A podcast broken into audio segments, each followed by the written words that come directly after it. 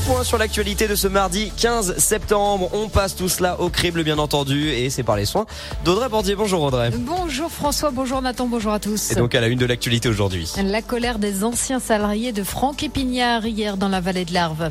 On a frôlé la catastrophe à l'aiguille du Midi. Et puis les coureurs du Tour de France arrivent dans les Alpes aujourd'hui.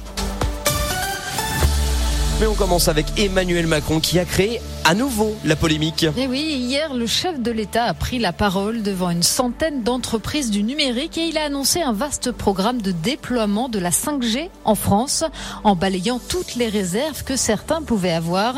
Emmanuel Macron a ironisé sur ceux qui prenaient le modèle Amish et sur le retour de la lampe à huile. La récession de l'économie française sera moins pire que prévu en 2020. La reprise de certaines activités comme les services, l'industrie et le BTP a été meilleure que prévu et l'épargne a retrouvé son niveau d'avant confinement. Le retour à la normale pour l'économie française est prévu pour début 2022. Et pour limiter les faillites, le gouvernement vient de mettre en place un plan d'étalement des impôts pour les entreprises. Jusqu'à trois ans sont concernés les TPE et les PME, les commerçants, les artisans et professions libérales dont l'activité a débuté au plus tard en 2019. Et justement, tu parlais de faillite. Franck Épignard en a été sauvé dans la vallée de l'Arve. Eh oui, un repreneur a été désigné cet été, mais 227 personnes ont été licenciées.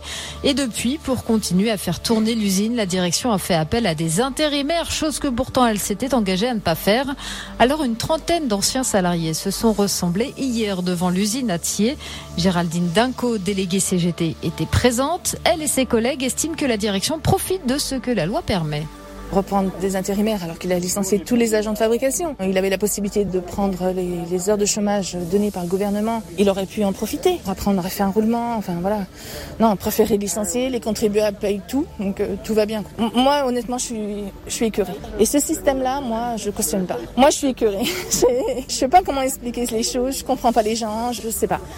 Mais après, on lui donne la possibilité de le faire. Bah, tant mieux. Mais je veux dire, on ne peut pas laisser faire ça. Parce qu'aujourd'hui, c'est lui, mais demain, c'est un autre. Des syndicats qui ont aussi dû intervenir en urgence la semaine dernière pour que les salariés licenciés puissent encore bénéficier de la mutuelle entreprise.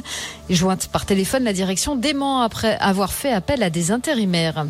Un parapentiste a évité le pire hier à Chamonix. L'individu qui s'était lancé de l'aiguille du midi a raté son décollage. Il s'est écrasé 10 mètres plus bas dans une crevasse. Il s'en tire avec des blessures légères. Il a été transporté à l'hôpital pour contrôle. Enfin, les Alpes donc pour les coureurs du Tour de France. Eh oui, au programme aujourd'hui pour cette première étape dans nos montagnes, la Tour du Pin Villard de Lens avec notamment l'ascension du col de Porte. Primoz Roglic est toujours en jaune et demain Emmanuel Macron s'invitera à Méribel au col de la Lose.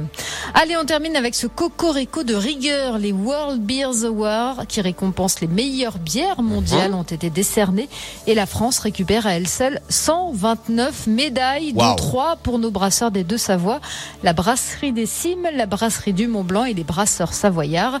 Et sachez que grâce à ces 2000 brasseries, la France est désormais le premier pays de l'Union européenne en nombre de sites de production. Et ça, c'est une très bonne nouvelle. Espérons juste et eh bien que nos Français justement se tournent un peu plus vers les brasseries locale que nationale. C'est vrai que quand même les trois brasseries que tu as citées de nos pays de Savoie en plus sont particulièrement divines. Merci beaucoup Audrey pour toute l'actualité, les reportages, les sujets. C'est sur radiomontblanc.fr. À tout à l'heure.